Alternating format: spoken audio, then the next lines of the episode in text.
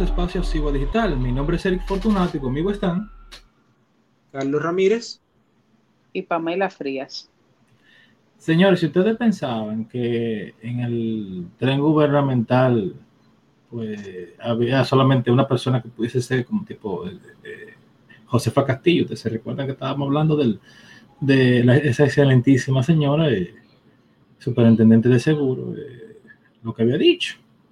Pues señores, no sé si ustedes han escuchado, pero ahora pasó una cuestión muy similar, pero ahora fue con un, fue con un hombre, eh, Jesús Félix Iglesias, el nuevo superintendente de salud y riesgo laboral, la CISALRIL, que resulta y acontece que este señor, una semana después que lo han nombrado, pues, eh, ok, ok, porque está bien, que, tú, que si tú entiendes que tiene, que quieres reducir, cancelar gente y como que ve como usted, fantástico, no hay problema, pero él lo entrevistan y dicen, con respecto a las cancelaciones que se han producido en estos días, que no debe, no debe haber sorpresa porque es lo que siempre se ha hecho. ¿Qué tú opinas, Pamela? No, pero si a eso vamos entonces, que comience a robar todo el mundo y a coger ese vehículo y a nombrar querida, porque eso también es lo que siempre se ha hecho en, en los gobiernos, barbarazo. Hmm. Yo imagino que ese cambio está extraño, Hubo un cambio, sí, pero de partido, porque si vamos a seguir en eso, entonces el cambio fue simple y llanamente de partido que se hizo.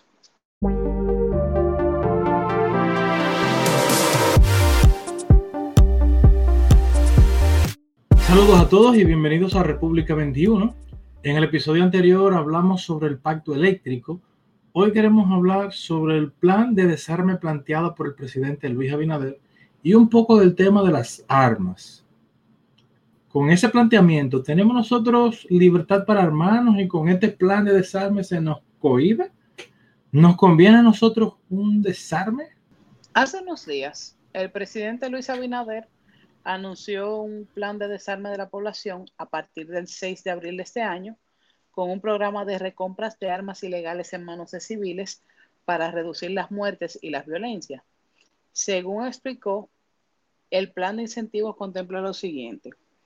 Ofrecer una compensación atractiva para incentivar la entrega de armas ilegales. La compensación no será solamente en efectivo, sino que incluirá cupones canjeables para eh, productos en el sistema comercial. Específicamente mencionó, si mal no recuerdo, productos alimenticios, eh, ciertos equipos electrónicos como laptops, eh, también dentro de las iniciativas estableció el presidente que se procederá a la inmediata destrucción de las armas para que no regresen a las calles y que el programa de recompra debe incluir un sistema de compensación para los policías, militares y funcionarios aduanales que identifiquen y decomisen armas en sus labores, una compensación para las personas que colaboren en la localización de armas ilegales, una activa promoción a través de los medios masivos, para garantizar el pleno conocimiento de todos los ciudadanos. Eh, citó países que han comprado armas ilegales en manos de civiles como Australia, Argentina, Brasil, Nueva Zelanda, México y Estados Unidos. Sin embargo, en Brasil tengo entendido que Bolsonaro estaba pujando para que la gente pueda protegerse de los delincuentes con armas legales, obviamente, y colabore con la policía. Bueno, sí, ciertamente Brasil tiene un problema serio de criminalidad, porque precisamente parte de la violencia y de lo que lleva eh, la compra de los civiles de armas es precisamente un tema de inseguridad. Hay que hacer un trabajo holístico, tratar de sacar el mal desde, desde la raíz. Aquí la mayoría de los empresarios, por ejemplo, lo primero que hacen, eh, así sea una compra-venta, un colmado, es comprar un arma de fuego precisamente porque en cualquier momento puede venir un desaprensivo a su negocio e intentar matarlo por quitarle lo que tiene. A mí, a mí me llamó la atención de este programa y es que me recordó al efecto Cobra. El efecto Cobra es básicamente un caso de estudio en la economía, que es que justamente en la India las autoridades británicas dieron un incentivo a que la gente matar las cobras. Bueno, ¿qué pasó? Sí, se mataron muchas cobras, pero la gente crió cobra para seguirle matando. Entonces, no sé si vaya lo que vaya a ocurrir es que la gente consiga más armas ilegales, busque más armas ilegales, para entonces seguir, la, seguir recibiendo el incentivo. O sea, que al final tengamos más, más armas que antes del plan. Ilegales en todo caso. Ahora bien, ahora que tú te dejas colación el tema de Brasil, Eric, vamos a ver cuáles han sido los resultados en los países que se han, implementado estos planes de desarme. Bueno, conforme a la investigación titulada 120 estrategias y 36 experiencias de seguridad ciudadana de la Facultad Latinoamericana de Ciencias Sociales, conocida como Flaxo, en los años 2004 y 2005, con el programa Viva Río, se redujeron en Brasil un 8% los casos de eh, muertes violentas con armas de fuego. No obstante, Flaxo establece que en el caso de Argentina, un programa eh, similar que incluía el incentivo de dinero por la entrega de las armas ilegales había resultado inefectivo porque las armas que los argentinos se dieron eran las que usualmente no se utilizaban para cometer delitos e incluso algunos de los encuestados declararon haber comprado un arma nueva con el dinero recibido como un estímulo para entregar, eh, o sea, del estímulo que recibieron por entregar esa arma vieja y prohibida. Flaxo atribuyó el resultado a que alrededor del 10% de los eh, encuestados eran personas de 30 años o menos, que eran justamente el grupo etario más propenso a cometer eh, actos delictivos. O sea, quienes realmente estaban utilizando las armas de manera irregular fue el grupo que menos colaboró con este plan. ¿Qué les parecen estos datos? A mí lo que me parece o sea, cuando hacemos un análisis comparado y vemos que existen resultados dispares, es que la política o bien responde a una realidad social determinada, o bien la misma no es relevante y no tiene un impacto real en, la, en, la, en, el objetivo de política pública que se quiere reducir o aumentar. Yo lo que veo es que fácilmente me diría por esa que dice esa segunda que dice Carlos, porque aquí el asunto está de que se está hablando de ese plan, se está hablando de esos datos, que en Brasil lo que se redujo, pero que en Argentina no, y hablando de este porcentaje de jóvenes, pero hay que ver cuál es el, cuál es el ambiente y qué otros problemas hay, porque como que si yo logro sacar las, las armas, no importa que sean jóvenes o que sea la edad que sea, quienes sean los que cometan el delito, es como que si yo quito las armas ilegales, se resolvió el problema de la violencia, como que el problema es porque están las armas, como que los hechos violentos es porque hay armas con las que tú puedes hacer esos hechos violentos y no por las personas y las condiciones. yo, creo que ese, yo creo que ese enfoque es errado por lo siguiente. Prácticamente ignora cuál es la dinámica que lleve que la gente esté armado. Ya de ahí tú estás mal, tú ves. No, y no solamente eso, que también no he visto que hayan hecho un estudio objetivo de qué porcentaje de los crímenes violentos cometidos con armas, qué porcentaje es legal y qué porcentaje es ilegal. O sea, hay que ver también si el problema es solamente las armas ilegales. Ahora bien, yéndonos al ámbito eh, local, la República Dominicana, dentro de su marco jurídico, cuenta con la ley 631-16, que es prácticamente reciente, una ley de apenas cinco años, para el control y regulación de armas, municiones y materiales relacionados. Dentro de esta ley se definen las funciones del Ministerio de Interior y Policía en materia de armas de fuego. Establece también la clasificación de las armas y de las municiones y los requisitos para aporte y tenencia de armas de fuego. Esta ley, en teoría, suena muy estricta y efectiva. Veamos algunas de sus particularidades. En primer lugar, te establece que la edad mínima para obtener una licencia es de 30 años de edad cumplidos.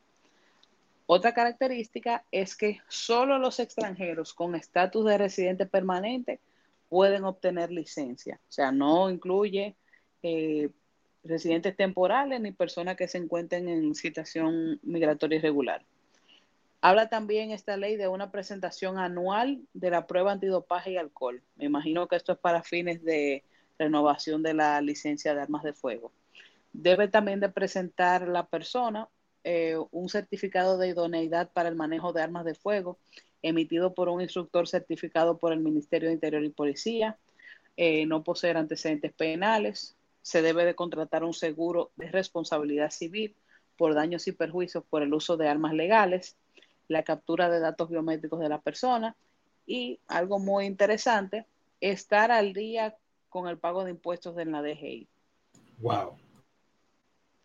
El artículo 23 nos habla entonces de las inelegibilidades para optar por un arma de fuego. Como mencioné anteriormente, extranjeros no residentes en República Dominicana o aquellos que son residentes temporales no pueden eh, optar por obtener un arma de fuego, o, mejor dicho, una licencia para poder tener tenencia de arma de fuego. Los naturalizados que hayan renunciado a la nacionalidad dominicana, personas menores de 30 años de edad, eh, toda persona en contra de quien exista una orden de alejamiento o restricción vigente emitida por el Ministerio Público o por un juez competente, toda persona a quien se le haya impuesto una medida de coerción por una infracción penal relacionada con violencia doméstica o intrafamiliar u otro hecho violento que involucre una sanción de un año de prisión o más. Y esto hace que me surja una pregunta. ¿Cómo los hombres que matan a sus parejas y exparejas obtienen entonces armas de fuego? Probablemente de la misma manera que un delincuente consigue su arma ilegal.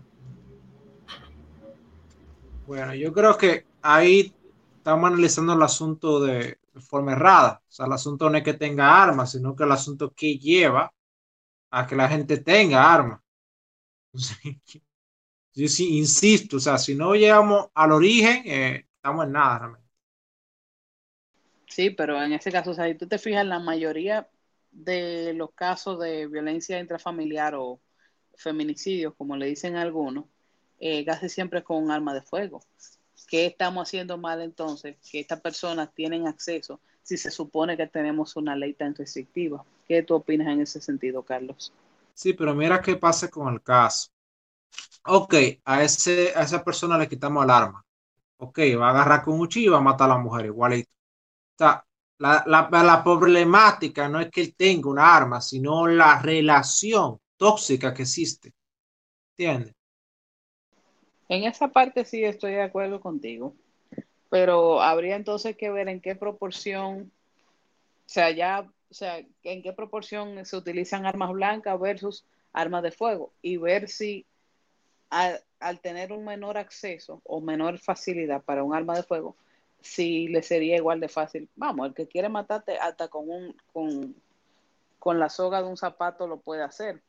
Hasta con un Peter Allen te puede matar. Ciertamente, o sea que habría que ver, pero quizá no se pongan tan creativos. Y ver si esa arma, si la le llegó a matar, la tiene prohibida, a ver si la terminó matando con un arma ilegal, porque fácilmente ahorita él consigue un amigo, hasta con, hasta con un policía, la regla de, reglamento de un amigo policía, un coronel, alguien fue y ñan, adiós, bye bye. Ciertamente.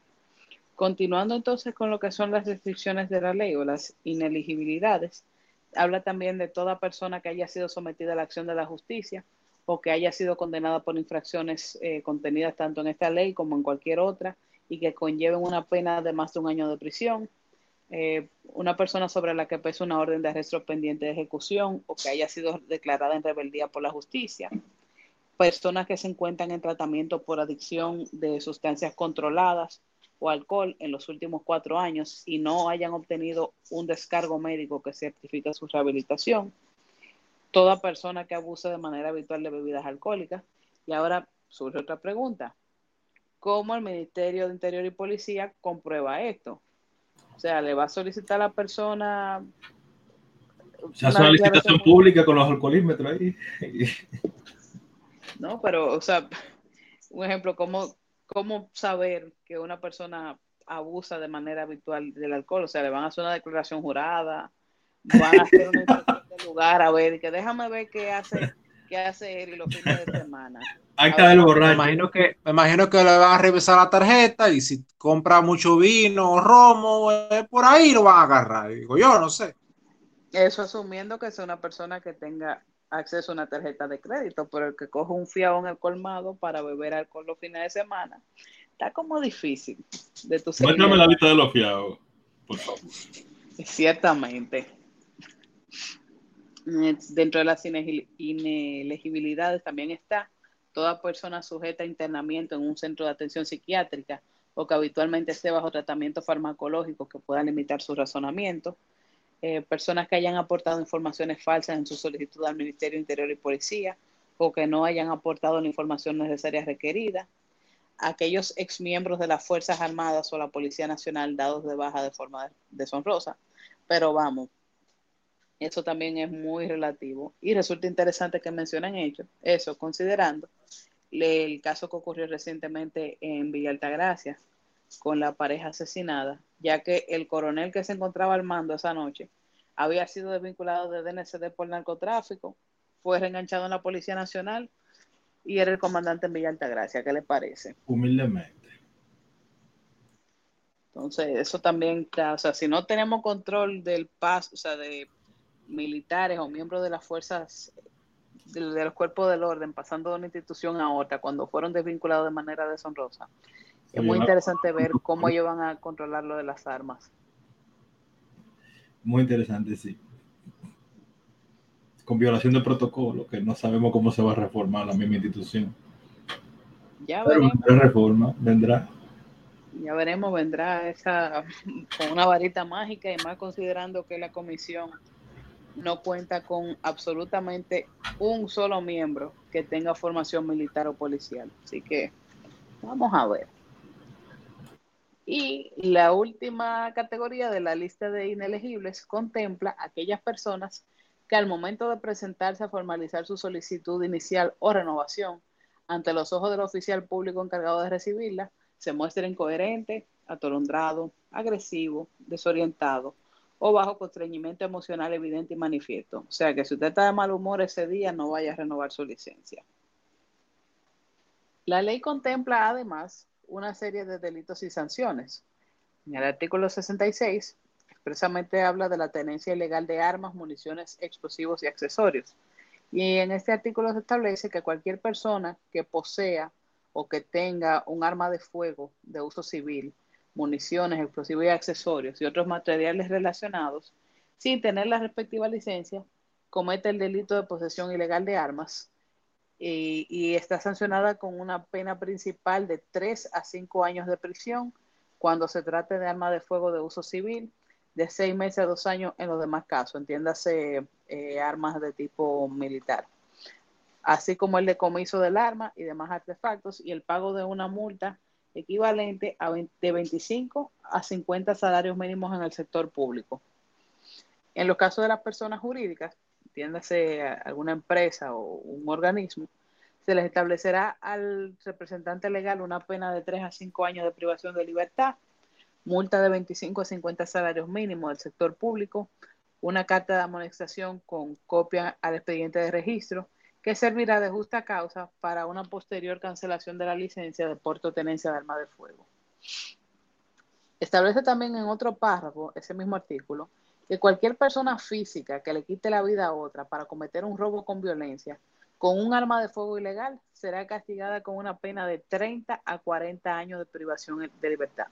O sea que esto es equivalente, usted mata a una persona con un arma ilegal, es el equivalente a una condena por asesinato o una condena por terrorismo dependiendo de la gravedad con la cual la ve el juez. También establece que toda persona física que para cometer robo use un arma de fuego ilegal y con esta provoque heridas que causen lesión permanente, será sancionado con una pena de 20 a 30 años de privación de libertad, equivalente a la pena de homicidio que tenemos actualmente. Y en el caso de que las heridas no causen lesión permanente, se impondrá una pena de 15 a 20 años de prisión. También cuando una persona física use un arma ilegal de cualquier naturaleza para llevar a cabo un secuestro, será sancionada con una pena de 30 a 40 años de prisión. Y quienes formen una asociación de malhechores y en la misma sean utilizadas armas de fuego ilegales, cualquiera que sea su naturaleza, su sanción es de 20 a 30 años de, de privación de libertad. El artículo 67 menciona entonces los delitos de porte y uso ilegal de armas de fuego de uso civil o parte de esta y establece que cualquier persona física que sin tener la licencia transporte cualquier arma de fuego, eh, municiones, explosivos y demás accesorios, o porte cualquier arma de fuego de uso civil sin licencia, incurre en la comisión de delito de porte y uso ilegal. Esta se sanciona con pena privativa de libertad de 3 a 5 años cuando sean armas de fuego de uso civil, 6 meses a 2 años en los demás casos, y también incluye el decomiso de las armas y multas equivalentes al 25, de 25 a 50 salarios mínimos del sector público. Se considerará agravante cualquier hecho punible en el que el arma o los demás objetos regulados y controlados por la ley hayan sido utilizados en la, en la comisión de cualquier delito o tentativa de delito y esos elementos deberán ser tomados en cuenta al momento de valorar el peligro de fuga de los autores, cómplices de tales hechos. Esta ley también establece eh, la tipificación y sanciones para los casos de tráfico ilícito de armas. Define tráfico como toda persona que importe, exporte, venda, adquiera, entregue, traslade, transporte o transfiera armas de fuego, piezas, componentes, municiones y accesorios desde fuera o a través del territorio nacional en contravención a lo dispuesto por la ley y tiene una sanción de 10 a 20 años de prisión, de comiso de los muebles, eh, de los bienes muebles e inmuebles incautados y el pago de una multa de 50 a 75 salarios mínimos del sector público. También se tipifica el delito de falsificación o alteración de las características técnicas de, del arma, de arma de fuego de uso civil. O sea, que cualquier persona que altere, elimine, modifique eh, los mecanismos técnicos, la marca, el número de serie, el modelo, el calibre eh, o las huellas balísticas registradas sin la debida resolución por escrito del Ministerio de Interior y Policía, que debe ser previamente solicitada y por escrito, eh, está plausible de una pena de 5 a 10 años de prisión, de comiso del arma y pago de una multa de 10 a 15 salarios mínimos. Para el caso del delito de tenencia de uso de armas de las Fuerzas Armadas y la Policía, toda aquella persona que comercialice, fabrique, exporte, importe, tenga y almacene armas de fuego y municiones que son de uso exclusivo de las Fuerzas Armadas de la República, la Policía Nacional y demás cuerpos de seguridad del, Estado y del sistema penitenciario, así como sus explosivos y accesorios o cualquier otro pertrecho de tipo militar, eh, será sancionado con una pena principal de 5 a 10 años de prisión, el decomiso y el pago de una multa equivalente de a 5 a 10 salarios mínimos del sector público. Aquellos funcionarios que presten un arma para la comisión de un delito serán castigados con penas de 10 a 20 años de prisión y el funcionario público que asigna un arma de fuego a un civil sin importar la formalidad, sin, sin hacer los debidos procesos formales de asignación, será sancionado con una pena de 3 a 5 años. O sea que eso de, ah, mira, ven, sí, toma un arma de fuego así porque sí, eh, conlleva esa, esa pena y además la cancelación de las funciones de dicho funcionario. La ley contempla además el delito de acopio o almacenamiento, que es cuando una persona eh, almacena de manera irregular eh, cualquier tipo de arma de fuego que se encuentra contemplada en la ley es sancionada con una pena de 10 a 20 años de prisión, más el pago de 10 a 20 salarios mínimos del sector público y el decomiso. O sea que viendo estas particularidades de la ley, si por leyes es, nosotros estamos mejor que Suiza. Pero hay varios aspectos que hay que aclarar. En primer lugar, ¿cómo se puede tener un control certero de que una persona ha entregado todas las armas que posee y no solo algunas de ellas? Eso en el contexto del plan de desarme.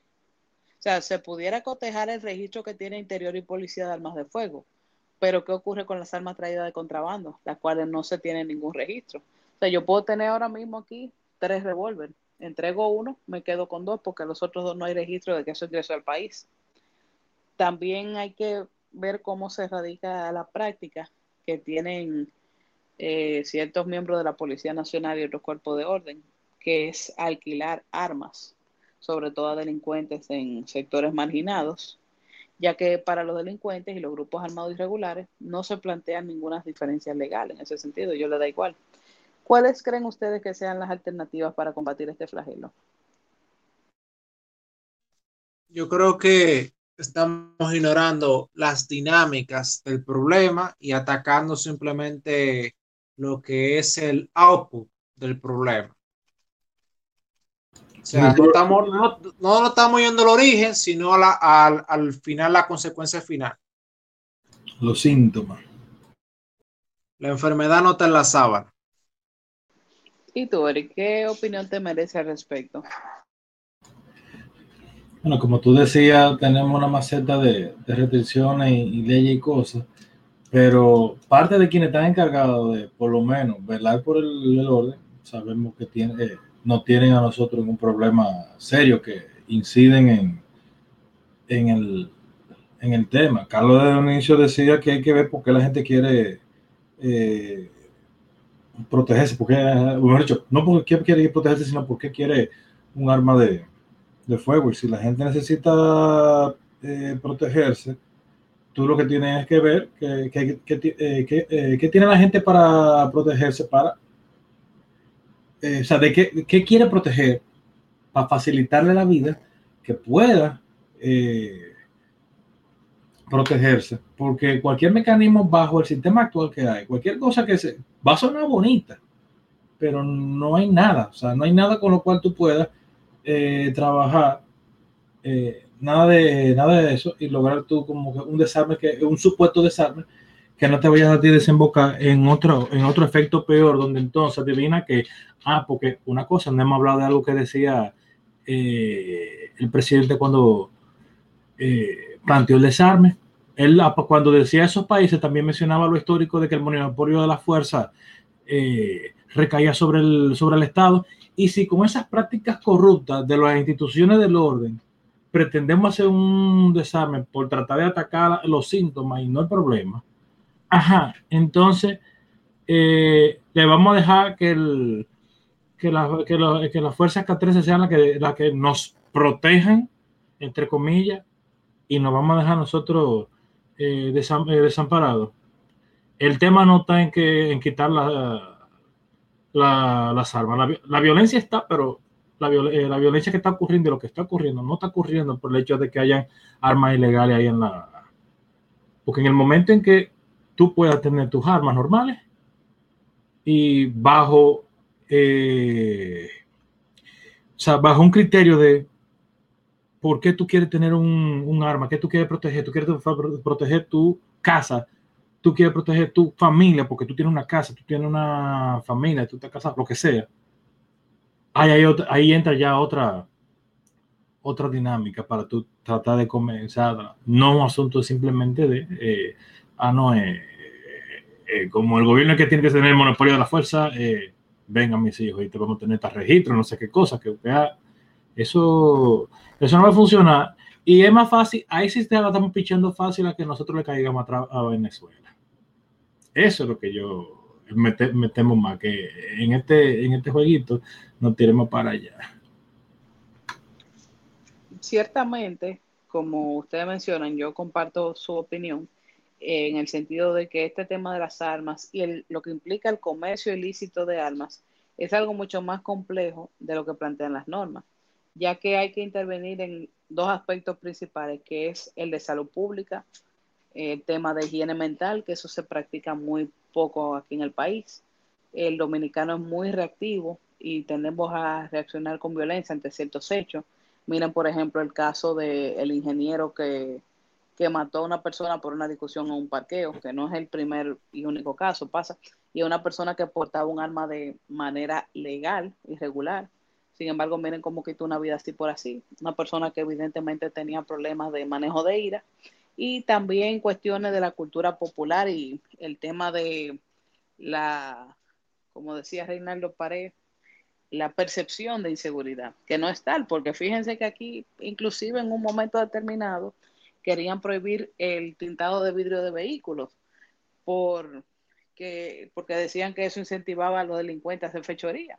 Sin embargo, la población en general no estuvo de acuerdo porque decía, sí, pero ¿quién nos protege entonces a nosotros de los delincuentes? Porque ellos van a ubicarnos más fácil van a ver quién anda en tal vehículo. O sea que hay que atacar también el problema de inseguridad de raíz y de violencia. Alguna de las soluciones para este tema pudiera ser que se destruyan de manera efectiva las armas que sean confiscadas, que se establezca un sistema adecuado de gestión e importación de armas y, lo más importante, una concientización de las autoridades competentes y la población en general respecto a lo que implica el manejo de un arma de fuego.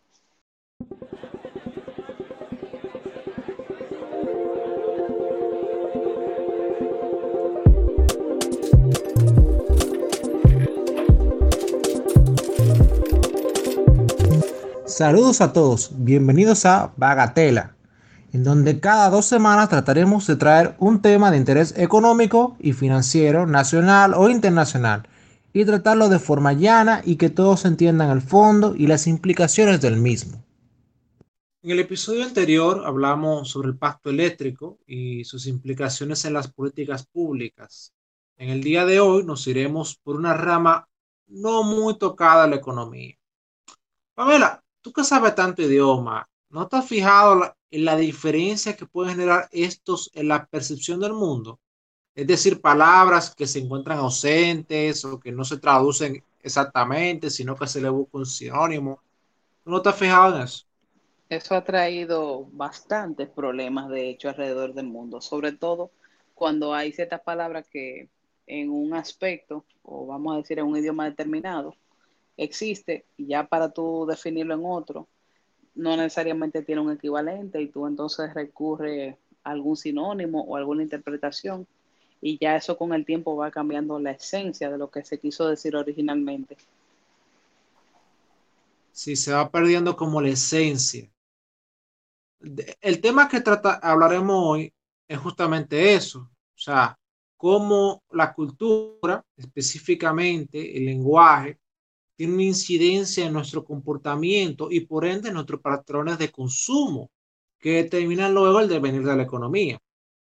Economía como ciencia social no se limita solamente a la administración de recursos escasos. También evalúa las decisiones que llevan a los individuos a consumir y sus relaciones con los demás, que es la base de la actividad económica.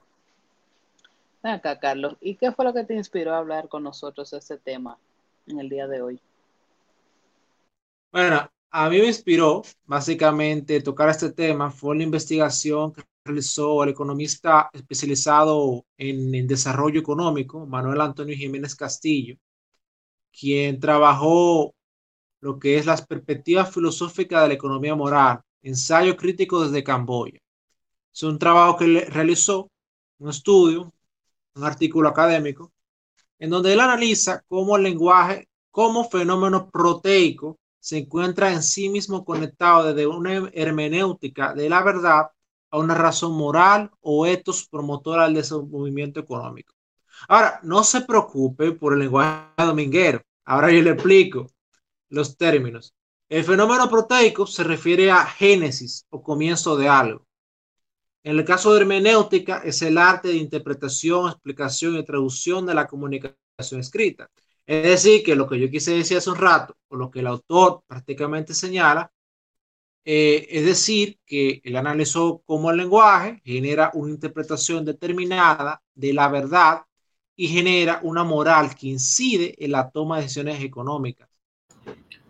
Ok, entonces estamos hablando de que en, en otra cultura hay unos conceptos y eh, yo interpreto eso y esa interpretación que yo consigo de lo que quizás tú me estés diciendo o hablando, que otro habla, eh, incide en cómo yo pienso y me desenvuelvo, si yo lo considero bueno o malo, eh, para yo tomar una decisión si invierto, compro algo, etcétera. Entonces ahora, ¿cómo ¿Cómo es eso de que el lenguaje afecta en la decisión de lo que yo compro? Bueno, sencillo. Eso es, sencillo y a la vez complicado.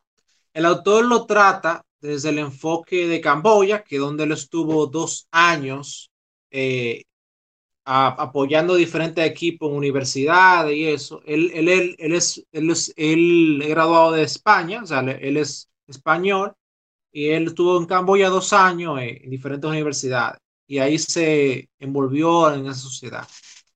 Pero saliéndonos de Camboya, que es el ejemplo que, él coge o el caso que coge para su estudio, podemos poner otros ejemplos. Imaginemos por unos segundos, o sea, concentrémonos. en imaginar que la palabra inversión no existe en el español. Lo visualizaron, ¿verdad? Ahora, imaginen cómo tú le explicas a alguien en ese escenario esa misma acción desde la ausencia del concepto. Te resulta complicadísimo, ¿cierto? Bueno, eso mismo tiene un efecto en otras interacciones económicas. Tienes lenguas que permiten una comunicación rápida, aún no esté propiamente organizado lo que se dice. Y esto tiene repercusiones evidentes incluso en cómo pensamos las cosas y nos relacionamos. Por ejemplo, en, en alemán es muy raro que la gente se interrumpa al hablar. Dirán algunos de otros oyentes, oh, qué educados los alemanes. No, no es eso. Es que la forma en que se organizan las palabras en, en alemán, si quien habla no termina correctamente lo que quería decir, difícil el otro lo entienda. Así las reglas del lenguaje van normando las interacciones al punto de que para los interesados en el tema de las regulaciones versus las desregulaciones, le llama la atención la eficiencia alemana, cuando Alemania no es un país que esté súper desregulado. Pero ¿qué pasa? Que los alemanes están acostumbrados, están moldeados por el lenguaje a coexistir con muchas normas. ¿Eso no será algo parecido al tema de los números romanos y los números arábigos? Es parecido. Eh, mira, lo difícil que se, cómo se hacía eh, como unidad de cuenta los números romanos. O sea, para tú manejar los números romanos tenías que tener que tener un nivel muy alto eh, académico. O sea, multiplicar el, número romano era realmente un ejercicio. Entonces, eso no todo el mundo tenía acceso y eso limitaba mucho el uso de los números en, sí mismo. En cambio, los números arábigos facilitaron la expansión del comercio en el mundo islámico, hasta el punto que luego son adoptados a lo largo y ancho del mundo. Un dato interesante es que estos son en realidad un invento indio, pero al ser introducidos por los árabes a Europa desde el Al-Andalus, hoy día el sur de España. Sí, es que eh, eh, usualmente, yo creo que no solamente para la economía, para todo, resulta que lo que sea más sencillo de usarse y lo que sea más sencillo de hablarse y explicarse, usualmente tiende a usarse eh, más, así que no debe de extrañarnos, no debe ser de sorpresa realmente. Pero, Carlos, siguiendo con el análisis económico del lenguaje, ¿Qué elementos se encontró en Camboya el economista que mencionaste? Bueno, Manuel Jiménez Castillo, que es el nombre de él, eh, que actualmente se desempeña como catedrático e investigador de la Universidad Católica de Pereira en Colombia.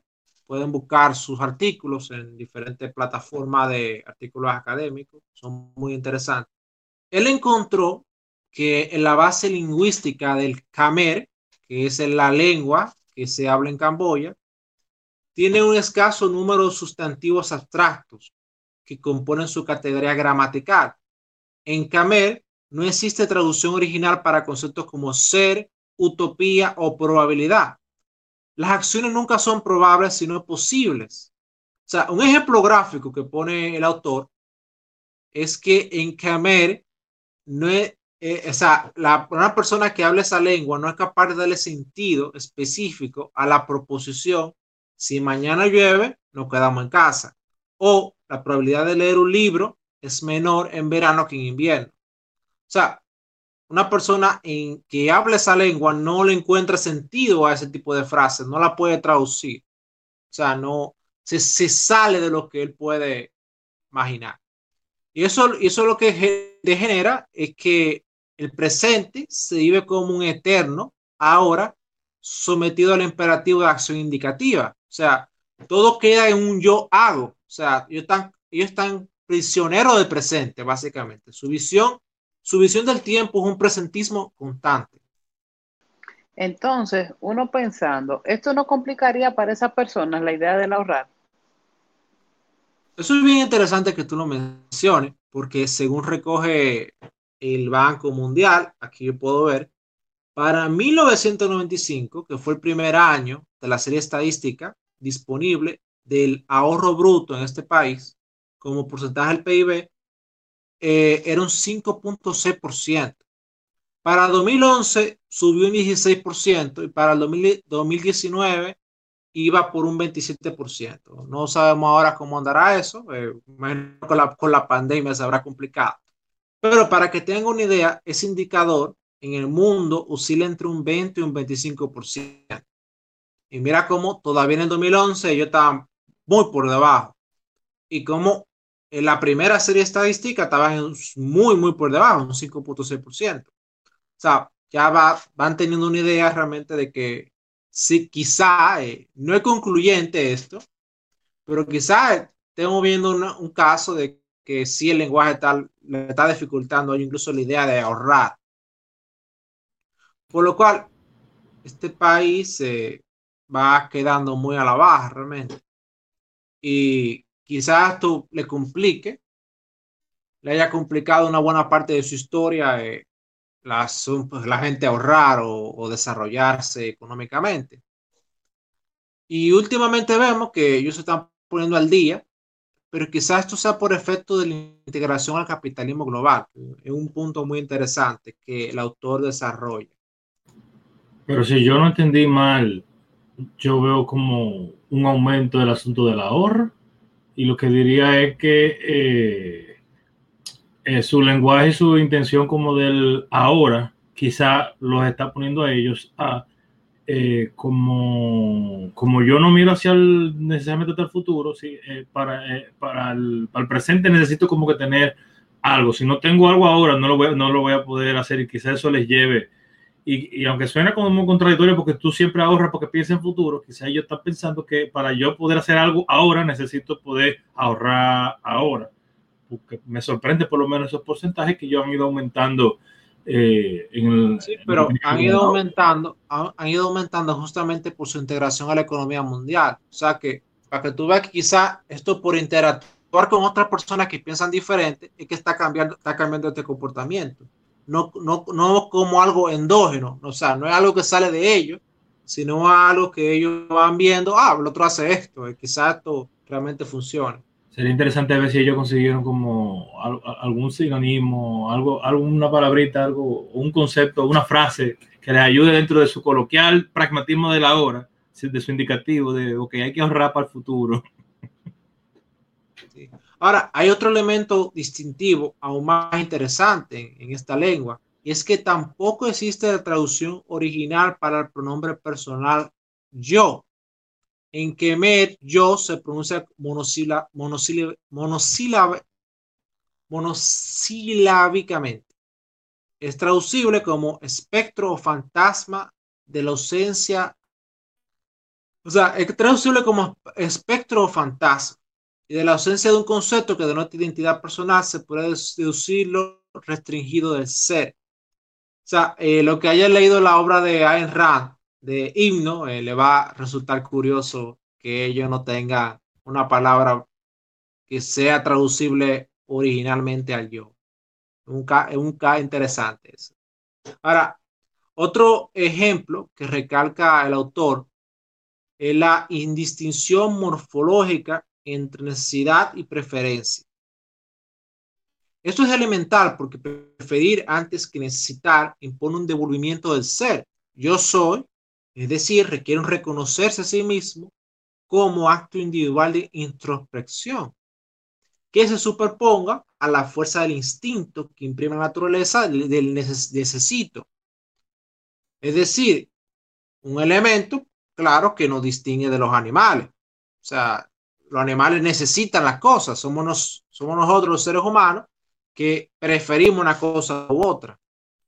O sea, en base a lo que tú dijiste para, vamos a decir, la, no la filosofía, pero la, cultura jamer, eso de preferencias no es tal, sino más bien es una respuesta de nosotros a nuestras necesidades o es lo contrario. O sea, nuestras necesidades en verdad obedecen a nuestras preferencias para ellos lo mismo. O sea, la preferencia, o sea, su necesidad es una preferencia y ya. O sea, no hay una, no hay una introspección de por qué yo hago esto, sino que yo lo necesito. Ok, mira qué interesante.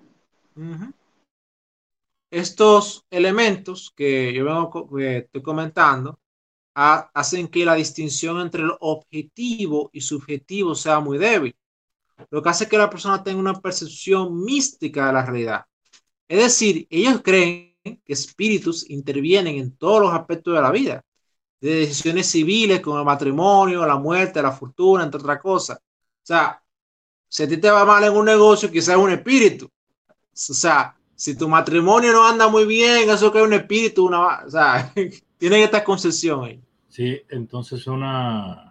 No, sí, es una, eh, eso por lo visto ellos tienen algo que eh, no, no dista mucho de, eh, de, de, parte de la cultura latinoamericana y sobre todo de donde todavía hay grupos, grupos tribales. y aún nosotros que no somos tan tribales, que que tenemos una, eh, una cosmovisión y un pensamiento de que necesitamos como que un poder y como que vamos a hacer coro a, a ciertos poderes sobrenaturales para poder resolver a cierto espíritu, porque entendemos que el espíritu tal que me va a resolver tal, tal cosa, es decir, que no me, no me sorprendería tanto y, y sí, parecería como que ellos entienden que dependiendo cómo ellos hagan su, sus rituales y cómo ellos le hablan los espíritus y lo que ellos entiendan de un susurro, pues eh, eh, entiende que eh, le va a ir bien en cualquiera de esos aspectos que tú mencionabas. Sí, o sea, se parece un chingo a santerismo, pero o sea, realmente ellos sí creen que hay un espíritu a cada rato interviniendo. Ahora, esta incapacidad de autorreconocimiento implica además una negación del otro que degenera en que la conciencia de sí desaparezca, quedándolo determinado por costumbres, liberado de su entendimiento o crítica. O sea, como yo no tengo una percepción de, de autopercepción del yo, de como el individuo, no puedo definir un otro, no puedo definir la otra persona, porque la otra persona no soy yo, pero si yo no defino quién soy yo, ¿cómo yo puedo determinar quién es el otro? Y esto es lo que hace que al final muchas cosas de la vida se descargan en las costumbres. ¿Y qué es lo que hace la gente? Que las cosas son como son y nadie lo ni lo piensa ni lo critica. O sea, no hay esa introspección. O sea, para que no se me mareen, la gente no se pone a pensar el porqué de las cosas, sino asume que las cosas son como son y ya. Esto llevado a la vida práctica determina un desinterés por cambiar las cosas e innovar. Es decir, eso de ser más eficiente o de inventar algo para minorar el trabajo es inconcebible dentro de esta como visión. Ya con eso tú esterilizas la idea del progreso capitalista. Ya vas no, ya va notando lo, lo profunda, la profunda implicación de esto en la economía. O sea, no, este autor, este economista realmente fundió, o sea, realmente esto tiene una implicación en la economía. Ahora, en el plano legal, y eso es súper interesante, en el plano legal, esto se, se traduce que no se, no se reconozcan los derechos, más allá de reglamentos, decretos y normativas de las que se hace cuenta la, la constitución de Camboya. El concepto de derecho como el conjunto de disposiciones de las que se, o sea, el concepto de derecho que es con el conjunto de disposiciones de la que se dota la ciudadanía para resguardar la dignidad y libertad de los individuos en comunidad es inexistente. Los pocos derechos existentes en Camboya son producto de la presión internacional y lobismo de ONG. O sea, no es algo endógeno. Si hay una ley laboral allá, eso fue porque los gringos se lo impusieron o porque la OMC le exigió tal cosa. O sea, eso no fue de que porque yo le surgió. Y esto es porque no hay una concesión del individuo. Entonces, si no hay una concesión del individuo, ¿cómo tú vas a tener derechos individuales? una cosa va con la otra. Pero el asunto va más lejos aún. Esta situación antes escrita conlleva a que este país, la idea de propiedad no sea reconocida tanto pública como privada el país solo es formalmente propiedad del pueblo. De facto existe un sistema de apropiación, no de propiedad, de todos y cada uno lo viene de la nación. Usted dirá, Carlos, eh, ¿y cuál es la diferencia entre apropiación y propiedad? O sea, parece lo mismo. Pues la diferencia está que para que algo sea considerado como propiedad verdadera y no mera apropiación, es necesario que otra voluntad reconozca que esa cosa que yo predique mía sea reconocida como efectivamente mía. O en otras palabras, que el otro sea reconocido a partir de una voluntad libre y objetiva para mí mismo. Pero recordemos que para los Camer existe una prolongación mística del otro, el, lo que se imposibilita la concesión relacional que da origen al derecho a la propiedad.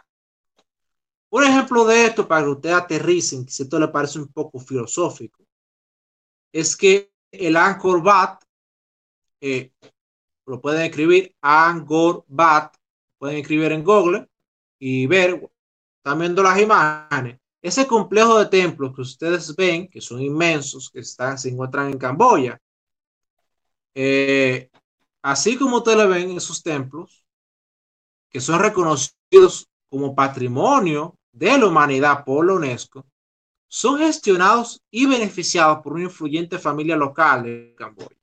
Pero no es que estos estén privatizados o concesionados como base que le permita a esta familia particular hacer frente de su funcionamiento, sino que en ausencia de toda propiedad es donde se recoge su apropiación. O sea, tal adopción deriva de un tomar para sí desvinculado de cualquier carga normativa.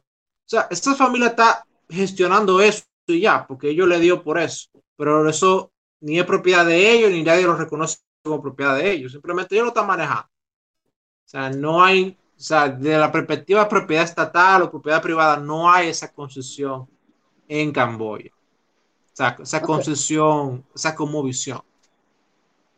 O sea, que no, eh, no estaríamos hablando aquí de una cuestión de socialismo o comunismo, porque no recae sobre el Estado, sino de, vamos a decir, en este caso una familia particular que es designada por quién. O sea, ¿cómo funcionaría esa dinámica para determinar quién administra qué? Eso es lo interesante, o sea, esto se sale de la dinámica de que si es socialista o si es capitalista. No, o sea, simplemente no hay concesión de propiedad privada, por lo cual no hay concesión, no hay, no hay concesión de que algo es propiedad del Estado, ni hay concesión de que algo es propiedad de privados, sino que algo está ahí, alguien coge y lo usa. Y por eso se... mientras lo esté usando, mientras lo esté usando, eh, bueno, eh, a menos que otro quiera venir con, y dar un tiro para quitárselo, bueno, lo está usando.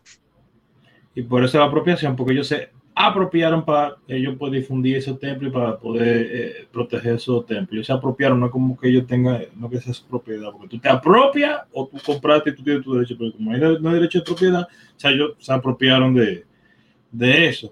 Pero ajá, ok.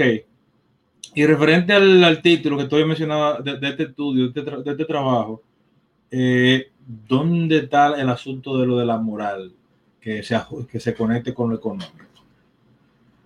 Bueno, la importancia de la moral en lo económico se articula a partir del concepto de valor. ¿Qué es lo que tiene valor? Responde a aquello por lo cual la sociedad presta atención y orienta sus esfuerzos, es decir, usos y costumbres, es la consecuencia de un fin valorable. Hablar de la moral económica sería todo pertinente, pues no haría más que establecer aquellos modos de ser social encaminados hacia la producción, distribución y consumo de mercancías. Ahora bien, el valor comunidad abstracta no puede desvincularse de aquello en lo que es depositario el valor en sí no es concretable, sino es a condición de una conciencia que le dé valor. Es decir, una piedra no tiene valor hasta que alguien viene y dice que esa piedra vale eso. El oro no tiene valor hasta que viene un ser humano y dice que el oro vale, vale eso. Y si otra gente acepta lo que dice esa persona, entonces ese es el valor que se le da. O sea, el valor es, el valor surge desde la sociedad. O la cosa de la naturaleza en sí misma, o sea, sea inherente a ella, no, no existe eso de valor. El valor es algo que le damos nosotros los, seres humanos. Y existe una conciencia social que es lo que le determina ese valor.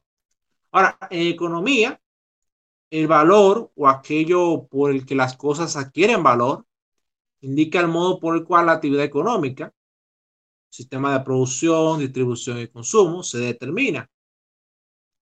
Podemos distinguir dos tipos de teoría de valor preponderantes en la economía moderna, lo que es la teoría de valor trabajo y de valor utilidad, o valor marginal o valor subjetivo. Pueden llamar de diferentes formas. Mientras que la primera, el valor de recursos, se sustantiva por la cantidad de trabajo abstracto empleado para su producción, pura objetividad, según la escuela marxista. En la segunda, el valor tiene un componente subjetivo, determinándose en función de la demanda, o sea, de la utilidad. O sea, tal cosa tiene tal valor porque para mí es útil para tal cosa. Se va, se va entendiendo, no, no es porque yo usé para trabajar, no es que yo trabaje mucho en eso, sino que qué utilidad me da eso. Entonces, en base a esa utilidad, hay una función de demanda, en base a esa demanda, entonces se fija un precio o un valor. Que el precio básicamente es la, el lenguaje del valor, técnicamente. Lo, demandado tiende hacia su utilidad del modo que lo útil es demandado y deseado. Si la primera de las teorías tiene una clara ligación con la naturaleza de el yo, el yo se configura como una prolongación de la cosa valor trabajo. La segunda trasciende ese marco como inmiscuirse en el mundo del sujeto, la cosa como prolongación útil del yo. De acuerdo con esta segunda teoría, un Picasso, por ejemplo, no vale el número de horas que el autor le dedica, sino aquello que el cliente está dispuesto a pagar en función de su satisfacción. Esta lógica marca la pauta de la economía contemporánea. No obstante, no es la que gobierna el mundo Khmer, al menos en una proporción considerable de su actividad económica, según el autor de este, de este estudio. Una de las consecuencias derivadas de la ausencia del otro reconocido como tal, es precisamente la negación del principio de reciprocidad, propio de la escuela mercantilista de economía. Este barril para la casa se ajusta a aquella dimensión del espíritu donde el yo, en este caso el depositario del bien económico consumidor, se va a presentar como una mera prolongación o residuo de la cosa productiva ya no es una acción donde ambos agentes, yo y el otro, nos presentamos en términos recíprocos, conscientes de sí. O sea, yo soy en tanto que el otro, así como el otro es tanto que yo. Sino que precisamente la falta de esa autoconciencia que determina el sistema de propiedad, se genera una una viciada relación de mutua pérdida. No se llega a intuir que precisamente es en el acto de la reciprocidad a través del intercambio de mercancía donde todos mejoramos. O sea, en esta cosmovisión, la idea de que tú estás comerciando eh, y mejoramos los dos no entra. Allí, donde el egoísmo natural queda neutralizado y superado por el interés común, aquello que, es, que me capacita para comercializar viene dado por el interés ajeno. De este modo, el valor de un bien ya no se medirá por, la, por su satisfacción, sino por el tiempo de trabajo necesario para su producción. ¿A qué teoría de valor te suena eso, Eric? Me suena la teoría del valor, eh, eh, la, la, marxista, la del valor eh, objetivo. El tema es que inclusive esa es una de las mentiras económicas que trata Bastia eh, año, eh, año, para atrás, de que no es porque tú dure ocho, eh, ocho horas trabajando con, con, algo que tú vas a tener como que la utilidad, eso no necesariamente trabajar inteligentemente. O sea, prácticamente como ellos no tienen una, una concepción, o sea, como, como tienen una poca introspección o casi nula introspección de ellos, no pueden fijar entonces la, el concepto de propiedad.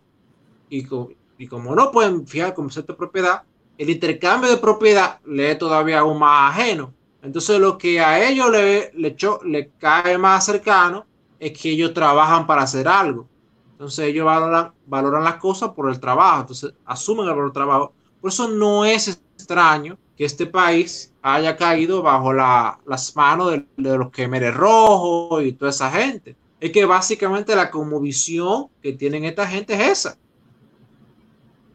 O sea, como decía anteriormente, bajo esta cosmovisión es imposible que se dé la innovación y producto de unidad de valor trabajo de las cosas, cosas como la competencia, especialización o incluso la idea del cliente siempre tiene la razón, son una quimera en esta sociedad. O sea, eh, el, el, autor reseña que él en Camboya estaba y allá es muy frecuente de que tú pides algo en un restaurante y te pueden perfectamente entregar otra cosa.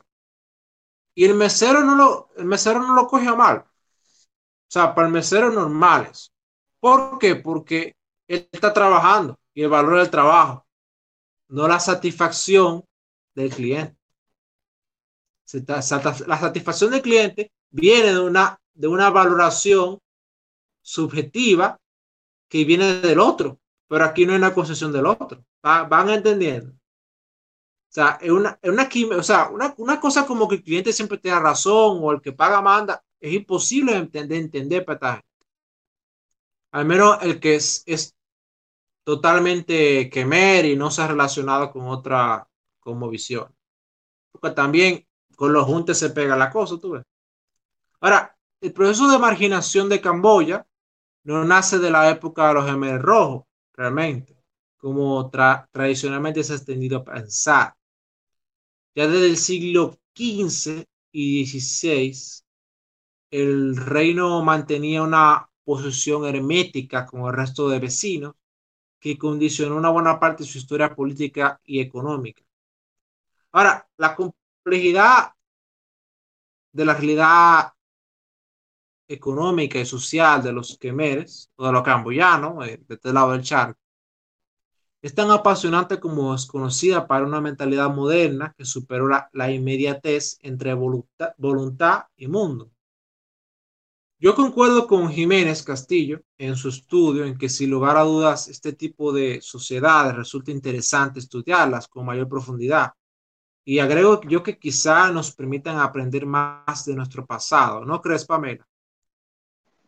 Sí, ciertamente. Es eh, muy interesante hacer la comparativa entre no solo la cultura quimer, sino las culturas asiáticas en general, porque tienen muchos aspectos en los cuales eh, difieren de nosotros y hacen que cosas que para, que para nosotros quizás resulten extraños, para ellos les funciona perfectamente. Uno de los aspectos principales que hay que tener en cuenta es que las culturas asiáticas, eh, Vietnam, Camboya, China, etcétera, eh, llevan un estilo de vida enfocado más, más enfocado en la colectividad y no en el individualismo. ellos se enfatizan mucho en intereses grupales y no en cuestiones de personalidad, y todo esto regido por un sistema más bien jerárquico y no tanto equitativo o igualitario, como se pretende hacer aquí en Occidente. Una cosa que Jiménez recalca, que su investigación no podría haber sido trabajada de un enfoque clásico de teorías contemporáneas, ya que Camboya representa una excepción que permite cuestionar de forma indeleble los fundamentos de las distintas teorías que conviven en la economía moderna por su incapacidad a la hora de predecir el comportamiento económico de agentes locales como esto de Camboya. Ahora, a pesar de todas las dificultades que supone atajar el proceso de análisis camboyano desde unos enfoques analíticos restringidos y contextualizados, no ha sido razón para mermar en el ámbito práctico la capacidad integradora del reino de Camboya al sistema económico de la globalización. Lo que prueba, en última instancia, la enorme destreza del capitalismo para hacer suyo cualquier estado histórico. Y agregaría yo que su increíble poder para ser motor de cambio, aún en sociedades tan tradicionales como la camboyana. ¿Cómo estará afectando la cultura y el lenguaje y lo que estamos aprendiendo del lenguaje en nosotros, en América Latina, en con quien nosotros nos interactuamos, pues eh, da mucho que pensar. Esto está muy interesante, así que síganos en Spotify, YouTube, iTunes, Google Podcast, iVoox, Amazon Music, Deezer y Mixcloud como Sigua Digital. Búscanos en Facebook como Sigua Producciones y en Instagram como Sigua Digital. Danos like, síguenos y compártelo con tus amigos. Visita nuestro portal siguadigital.com, donde también encontrarás publicados todos los episodios que hemos grabado. Síguenos en Twitter, arroba Digital. Puedes escribirnos a info arroba y también dejarnos tus preguntas en las diferentes plataformas. Gracias por escucharnos y esperen nuestra próxima entrega.